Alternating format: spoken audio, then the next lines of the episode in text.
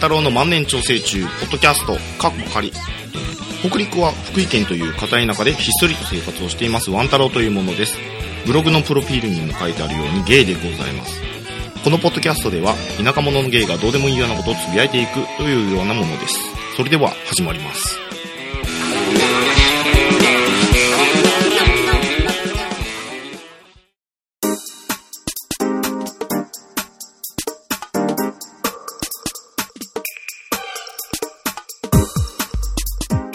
はい、というわけで、えーワン太郎の万年調整中、ポッドキャスト、過去仮、えーめでたく第2回目を迎えることができました。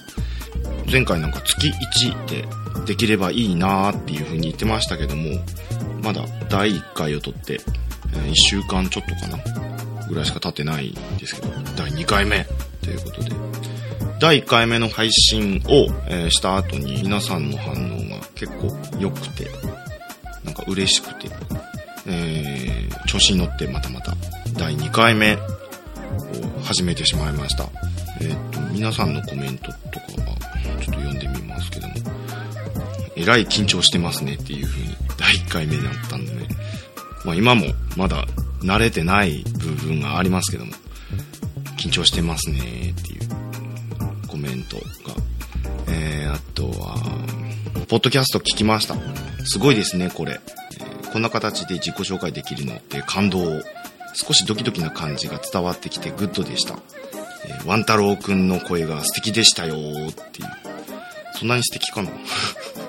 照れるなへへへ。えー、あとは、えーワンちゃんは音楽通でいっぱいいい歌をしてそうだから番組でもかけてもらいたかったけど無理なのにちょっと残念そうなんですよ音楽の方がねあの、まあ、前回にもちょっと言ったかな、えー著作権の問題で、えーアーティストとかの曲というのはかけられないっていうんですよ、えーあと口ずさんだりするのもダメらしくて。難しいんですけどね。ちょっと音楽の話ぐらいしかできないですね。と言っても僕音楽通っていうほどそんなに通でもないんですけどね。雑食なんですね。クラシックとかも聞くし、うん、ポップスみたいなのも聞くし洋楽も聞くしうんなんかクラブっぽい感じのもいろいろ聞きますけど広く浅くみたいな感じで、うん、いてますね。まあその2ってほどでもないです。浅いです。そうですね。えー、というわけでね今週先週か先週の末にですねあの久しぶりに何ヶ月ぶりかな。あのゲーバーの方に行ってきました。そこでですねあのある出来事があったんですよ。えーいつももう金沢なんですけどあの福井から隣の石川県の金沢、えー福井にはゲーバーがないので石川まで出向いて行ってきたんですけれども、えいつも行くお店に、えーいつも通りで割と早い時間8時ぐらいだったかな。それぐらいに行って、まあ、お客さんが3人かそれぐらいいて。でカウンター席なんですよそこ。でカウンター席で3人で僕が入ってきて一番端っこに座ったんですよ。カウンター席。一応ボックスっぽいんですけどね。ボックスが2つぐらいあるかな。でカウンター席に座っててまあ普通にお久しぶりみたいな感じで話しててしばらくしたら、あのーお客さんがまた一人来たんですよ。でその人が結構かっこよかったんですよ。僕のタイプっていう前回にも言いましたけどちょっとお肉のついた感じの丸い感じの人。が、えー僕の隣に座ってでその隣にまたちょっと年配の方が座っててまたその隣に年配の方がもう一人いてっていう感じ。でまあマママスターママママがいて。っていう感じだったんですけどわ隣に来たとかちょっとまあ言いませんけどちょっと一人でテンション上がってたんですけどえーそのもう一個隣の年配の方がちょっと酔ってる感じだったんですよ。で、まあ、絡んできたっていうわけじゃないけど絡んでる感じ。その僕の隣の太ってる太ってるって言っちゃった。お肉のついた方、えーにちょっと絡んでる感じなんですよんで、まあ、ちょっと、その年配の方もちょっと調子に乗り始めて、あのー、セクハラ的なことを、えー、その方にしてたんですよ。で、まあ、その人も抵抗するわけでもなく、いや、ちょっとっていう感じでもなくて、もうまあ、言ってみればまあ、マグロ的な感じな。何の反応もせずに、拒否もせずに。で、えー、っと、僕一番端っこじゃないですか。で、隣にすぐ、すぐ隣にそういう声をされ されて、うわ、どうしよう、みたいな感じで。で、まあしばらく、あの、ちょっと、純ちゃんこっち来なさいって、純ちゃんってまあ僕なんですけどね、まあ、二人にしておきなさいって言われて、まあ席変わって、まあ、ちょっとまあ隣にそんなことされたらちょっと居づらいんで、まあありがたいと思ったんですけど、そこはもう席変わって、まあちょっとかっこよかった、残念だったんですけど。で、その、まあその行為がずっとしばらく続いてて、まあこっちはこっちでまあ話してて、飲んでって感じで。あ、僕ちなみにお酒飲めないんで、下戸なんです。ソフトドリンクで。えー、まあ楽しんでまして。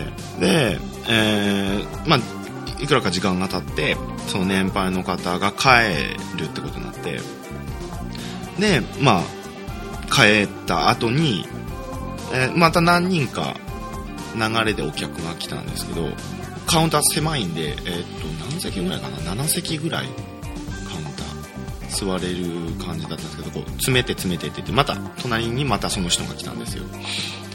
でえー、っと、まあ、右側にいたんですけどそのお肉のついた方は。で左側に、えー、東京から来たっていうあのカップルの方が、えー、来てて、まあ、その人と結構話あの合う感じで僕あんまりゲーバイってもあんまり話しないんですけど、まあ、その人と、まあ、気が合った感じでわーっと話してたんですけど、えー、まあちょこちょことそのふっくらした方にも話を振ってたんですけどあんまりなんか反応ない感じで、うん、あなんか僕まあ、僕のことタイプじゃないのかなみたいな感じで。であのマスターママママの方も僕のタイプって太めっていうのを知ってるんであのこの子なんかどうよっていう風に話振ってくれたんですよ。でそれでまあかっこいいと思いますよって言ったんですけどその人も何の反応もなかったんですよ。あじゃあもうこの人完全にタイプじゃないんだな僕のことっていう風な感じで。でそれでえー、まあ、楽しんだ後、チェックして、で、また2軒目っていう風に行ったんですよ。3時とかそれぐらい、2時とか。それぐらいに、その、最初の店で、にいたお客さん、別のお客さんと、また別の店で出く、出くわした感じになって、で、ああ、ここにいたんだね、みたいな話になって、で、僕の隣にいた、あの、あの、そのふっくらした方、ワン太郎ちゃんが帰った後、あのー、そのタイプかどうかっていう話になったらしくて、えー、タイプ、タイプだったらしいよ、みたいな感じのことを言われたんですよ。えそうだったの？っていう。えっと、何の反応も示さか、示さなかったのに。あ、そうなんだ、なんだ、残念、みたいな。で、まあ、その後すぐ、その、マスターにメールって、その僕の隣に座ってた人、なんか僕のこといけたんです。いけたみいけたんですか？みたいなこと聞いたけど。どうかな？みたいな感じの返しだったんですよ。うんどどっちなんだっていう。うんでももう残念だ。もっと話しとけばよかったと思って。そんなことがあったんですよね。なんだろう。もっとアピールしてこいよっていう。まあ人のこと言えないんですけどね僕も。僕も基本黙ってる本なんでお店とか行っても。惜しかったなっていう感じだったんですよね。でもまあ楽しかったし、いいんですけどね。うん、こんなことがありました。あと、今週ですね、頭にちょっと、えー、いいことがありましてね、感動する、いいことっていうか感動する、嬉しかったことがありまして、えっ、ー、と、まあ、その前に僕の仕事がどんなもんかっていうのを言っておいた方がいいのかな。まあ、僕の仕事は、えー、まあ、コンピューター関係なんですけど、ちょっと一部の人はなんか音楽関係とか、あの、デザイナーとか、そっち関係かなと思ってるんですけど、全然もう、普通のコンピューター、IT、一応 IT 関係ですね。そういう仕事をしてまして、内容っていうのが、まあ、福井の市内にある小学校、中学校に回って、コンピューター関係の、サポートをするっていう、あのー、仕事なんですよ。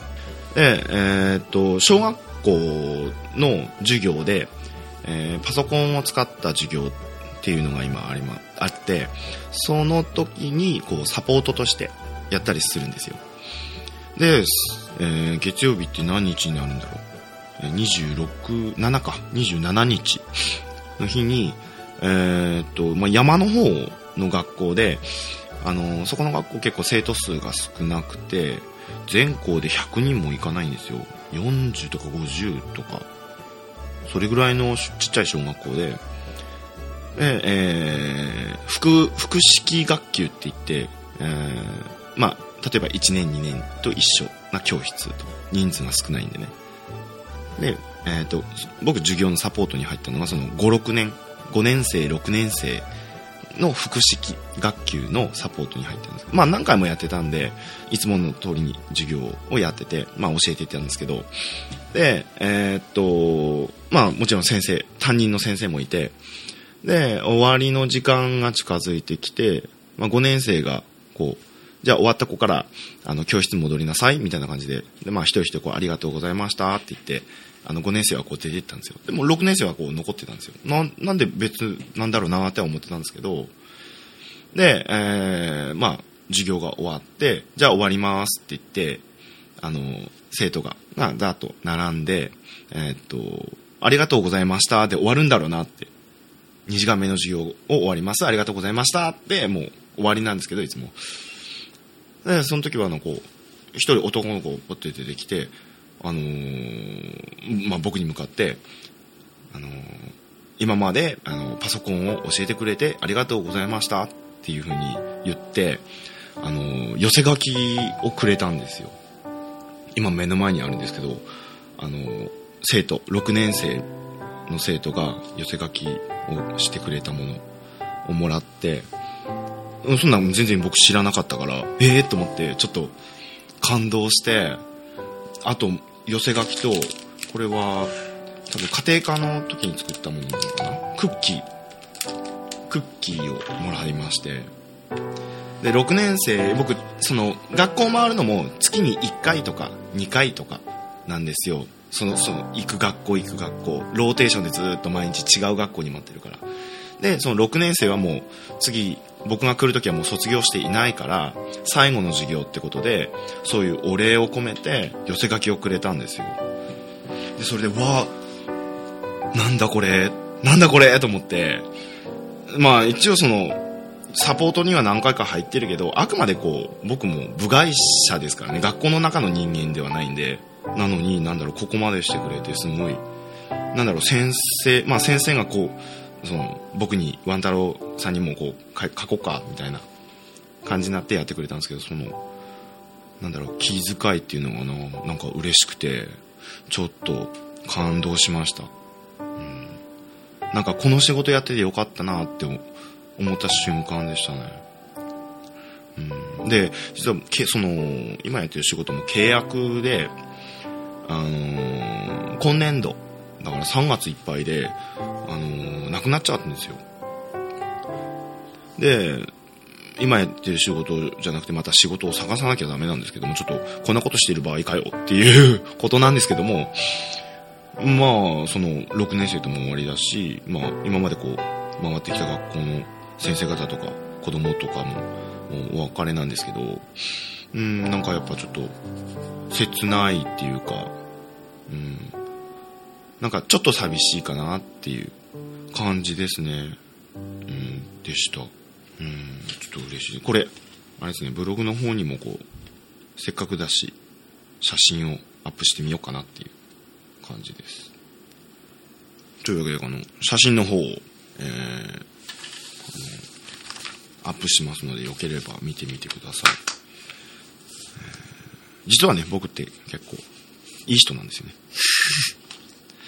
で自分で言うっていう。えー、さて、えー、ここでお便りの方を一つもらっています。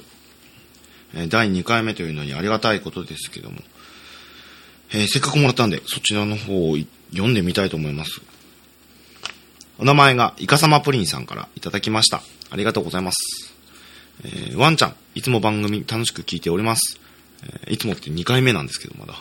えー、不定期でも構わないので続けてくださいね。楽しみにしています。ありがとうございます。えー、さて、本題です。聞いてください。はい。えー、先週末の出来事です。先週末っていうと、えー、24日か、25日ですね。え、実は浮気がバレてしまったのです。いきなりですね。え、僕は浮気はあまり悪いことだと思っていません。バレなければ遊びでいいんじゃないかって思っています。え、賛否両論あるとは思うんですが、今までの経験でそういう考えに到達しました。僕は浮気しても絶対に自分から認めず、嘘を墓場まで持っていくのがルールだと考えていました。うん。ところがです。彼は彼で別の信念を持っているらしく、浮気は構わない。でも隠し事はするな。全部報告したら咎めない。という考えらしく、僕とは真逆の考えなのです。彼が明らかに怒っているのは分かっていました。でも僕は証拠は何一つ残していないし、白を切り通すつもりでいたのですが、彼はよほどの確信があったらしく詰め寄ってきました。あまりの迫力に全部を吐いてしまったのですが、腑に落ちないのです。どうしてバレたのかがわからないのです。うん。僕は何で分かったのか尋ねました。彼は中学校で教師をしているので、嘘をついているとすぐにわかるのだそうです。えー、相方さんが、えー、お前のミクシーのログイン、えー、ログインのパターンでわかるのだ。と、僕は少しゾッとしてしまいました。まるで監視されてるみたいです。で、イカサマプリンさんが、えー、まさか盗聴していないでしょうね、と言うと、えー、彼はにやりと笑うばかりです。ワンちゃんに質問です。ワンちゃんは浮気はどう思っていますか？ワンちゃんの考えを聞かせてください。僕もも僕ですが、彼は彼で問題があるように思います。客観的に見てどう思いますか？今後どうしていけば彼とうまくやっていけると思いますか？初めてのお便りがこんな内容ですみません。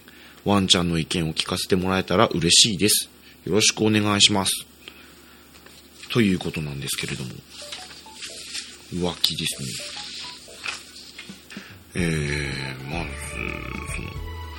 その、浮気がいいか悪いかで言うと、まあ悪いですよね。ダメです、浮気は。僕は浮気はしないです。もしお付き合いしている人がいたら、自分は浮気はしないし、相手がもし浮気したとしても、うん、それはバレないようにやってほしいですね。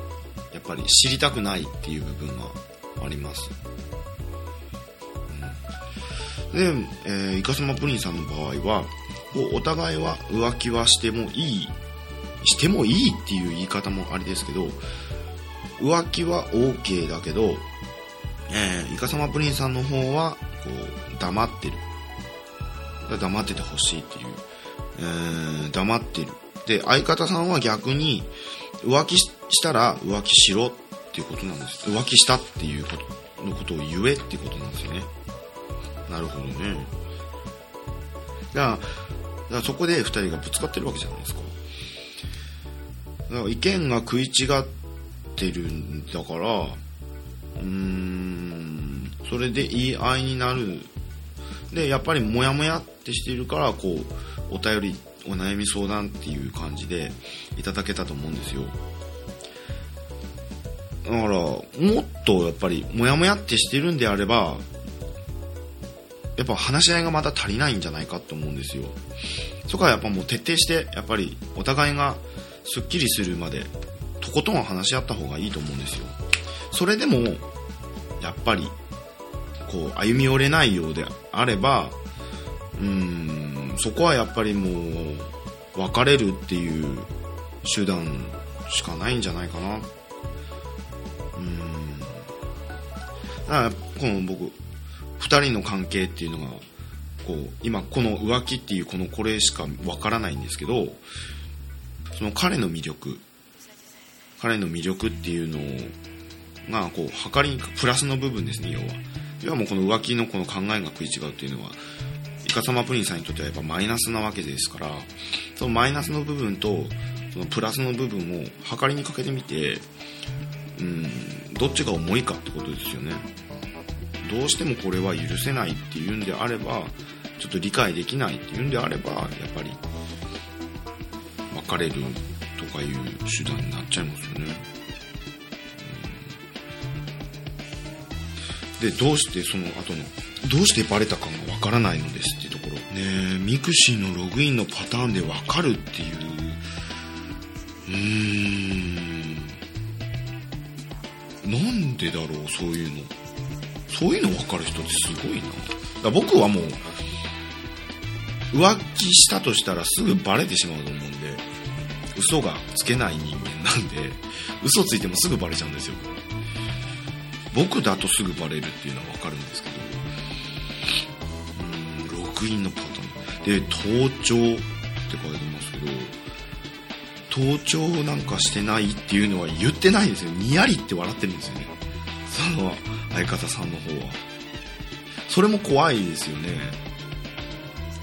これはお付き合いしているからもあれなんですけどもしその付き合っていない全然あの他人な感じでそういうことされてるらまあストーカーですよね。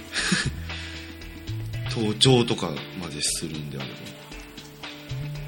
ば。もしそのまあないってことはないね。盗聴されてないってことが1%でもあるんであればちょっと部屋を隅から隅までちょっと探してみて。今ねその盗聴なん盗聴器なんて一般の人でも手に入る時代ですからなきしもあらずなんで一度ちょっと徹底的に探してみるっていうのもありかもしれないですね。ね浮気はダメです結論は浮気はダメです僕の考えですけども。でも、池間さんプリンさんは浮気は、浮気は別にいいっていう、うん、ことなんですよね。浮気はダメですよ。気持ちはわかりますけどね。やっぱ、お互いがね、やっぱ、オス同士なんで、やっぱ性欲が、どうしても強いんで、女の人とは違って。浮気するっていう気持ちもわかります。難しいですねこういうのはゲイの場合はやっぱりこういう問題は多かれ少なかれやっぱありますねっていうか恋愛経験豊富でもない僕に聞かれてもいい答え出せないと思いますよ、うん、役に立たないかもしれない僕の意見はでもやっぱり話し合いですね話し合いはするべきですでそれでもし最悪別れてしまったっていうんであれば、あのー、僕と付き合ってください。僕と付き合えばいいと思うよ。でも浮気するんだよな。浮気されるかもしれないんだよな。それは嫌だな。うん、でね、これ、うん、結果を、あの、もしあれでしたらちょっとまた送ってほしいですね。ちょっと気になるんで。まあ、できることならちょっと悲しい報告よりも明るい方向に向いてほしいから、えー、とりあえず頑張ってください、うん、話し合ってください、えー、こういった、えー、お便りなんですけど、えお悩みだけじゃなく、えなんか世間話みたいな感じで報告であったり、えお知らせみたいな感じであったり、えもう全然内容とか全然問わないんで、こういうお便りいただけると、また、このポッドキャストの内容とかも、ちょっと盛り上がる感じなんで、もしよければ皆様も、あの、どんどん、え、お便りいただければありがたいですけども。で、お便りの方は、えー、メールの方は、この C さんの方では今ないの、ないね。えー、ので、えー、えー、Twitter や、えー、 mixi の方、えー、Twitter だったらダイレクトメッセージですね。で、 mixi の方のメッセージの方、えー、送っていただければ、えー、そちらに対応できますんで、えー、まあ、冒頭の方に一応、ポッドキャストの、えー、お便りっていう風が分かるような感じなタイトルにしてもらって、えー、いただければ、えー、助かります、えー、よろしくお願いします。ということで、お便りありがとうございました。イカさんのプリンさん。えー、な感じですね。えー、あとですね、うん。あのー、最近ちょっと僕知ったんですけど、多分これ、割と前からあったもんだと思うんですけど、えっ、と、ソウルナンバーって皆さん知ってますかね？なんか、占いなんですけど、結構当たるらしいんですよ。で、ソウルナンバーっていうのは、やり方なんですけど、えー、自分の生年月日、生年月日の、えー、数字を足していって、その1桁になるまでどんどん足していくんですよ。だから僕の場合、1たす、えー、9たす、8たす、2たす、7たす、3たす、1っていう風に、え、どんどん数字を足していって最終的に1桁になった数字が、えー、その人の、ソウルナンバーっていうんですけど僕の場合は1たす9たす8たす2たす、えー、1たす9たす8たす2たす7たす3たす1で、31になります。でこの31っていうのを3たす1で4になります。でこれが4っていうのが僕のソウルナンバーなんです。でそのソウルナンバーの4は、えー、っと4の人の特徴っていうのが僕の場合は働き者でリーダーシップがあるがクールで人間味がないっていう人間なります。クールでもないんですけどねリーダーシップもあるかな、うん、働き者。失敗しても立ち直りが早い。立ち直りは確かに早いです。反省したふりみたいな感じ。で意志が強い男っぽい、うん。えー、男性に対して理想が高い、うん、理想は高いかもしれないです。だから相方ができないです。よ、えー、あと仕事がうまくいかないと暴力的になる可能性があるっていうんですけど、まあ、仕事だけに限らず僕ちょっと機嫌悪くなると物に当たる可能性があります。ガンガン壁とか蹴ったりとかするかもしれないですね。で自分より仕事ができない人を見下すっていうんですよ。まあ確かに見下すかもしれないですね。あのー、例えばなんか僕と付き合ってくださいっていう人がニートだったりねフリーターだったりしたらそれはもう無理ですね。見下しますね。と合ってる部分もありますね。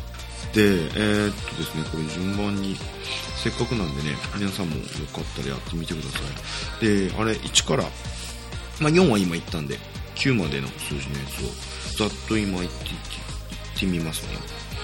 えー、ソウルナンバー1、え、特徴は、才能も運もあるが、ハートが弱く小心者。えー、人を元気づける才能がある。頭の回転が速い。運が強いのでいざとなったら助けられる、うん、調子がいいところがある。調子がいいところがある。おお調子者ってことですね。わがままになりやすい、うん、で2の人、えー、頭が良く直感も働くが短期で人からあれこれ言われたくない。マイペースで、えー、人にああしろこうしろと言われることが嫌い。頭が良くてせっかち水の近くにいると精神的に安定するっていう。どういうことなんだろうこれ。湖とかに住んだら安心してる安心して暮らせるってことなのかな。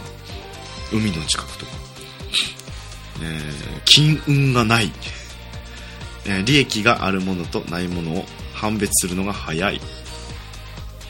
なのに金運がないんだ。えー、3の人の特徴は、えー、面倒見が良く芸術センスもあるがストレスをためやすい。圧倒的にお母さんの影響を受けている、うん、マザコンっていうことじゃないですよね。別に、えー、優しくて面倒見が良い。人を傷つけるのも傷つけられるのも嫌い。1番になりたくない。2番手が好き。アート的なセンスがある人が多い。僕どっちかっていうとこの3に近いんだよな。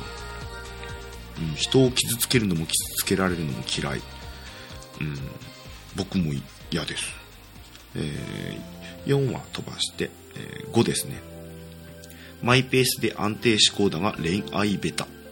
家族の絆を大切にする。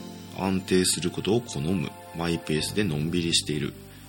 うんうん、えー6八方美人で愛情深いが裏切りを許さない、うん、落ち着きがない安定を嫌う。あーちょっと波乱万丈な方がいいってことですかね。秋っぽい。新しいことに興味がある、えー見かけよりも気を使ったり神経質なところもある。あれこれ何でも喋りたがる。人間関係で運勢を運勢が伸びてく。うんうん。まあ人間関係で運勢が伸びていくのは誰しもそうじゃないかな。うん。7お調子者でパワフルだがデリケートで傷き傷つきやすい、えー家庭的で、えー家族を大切にする。車に関してマニアックな人が多い。いるいるいるいる。車にすごい詳しい人。僕は全然わかんないから話はついていけないんですけどいますね。車にすごい詳しい人。不思議なインスピレーションがある。見かけよりもデリケートで傷つきやすい。根に根に根に根に足あ根に足つけてね。ん？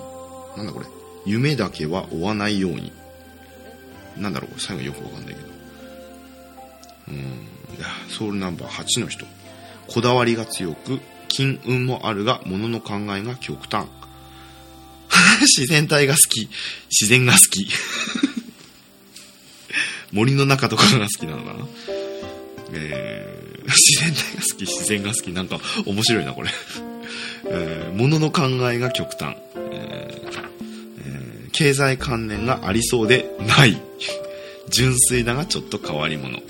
怠け始めたら怠け癖がつく。信頼されるとすごく尽くすが無視されると極端に表変する。なんだろうこれ。8の人になんか恨みでもあんのかな？なんかあんまりいいこと書いてないようにする。書いてないような気がするんだけどこの8に関して。えー、9の人。記憶力が良く、えー天才肌だが寂しがり屋。一番浮気しやすい。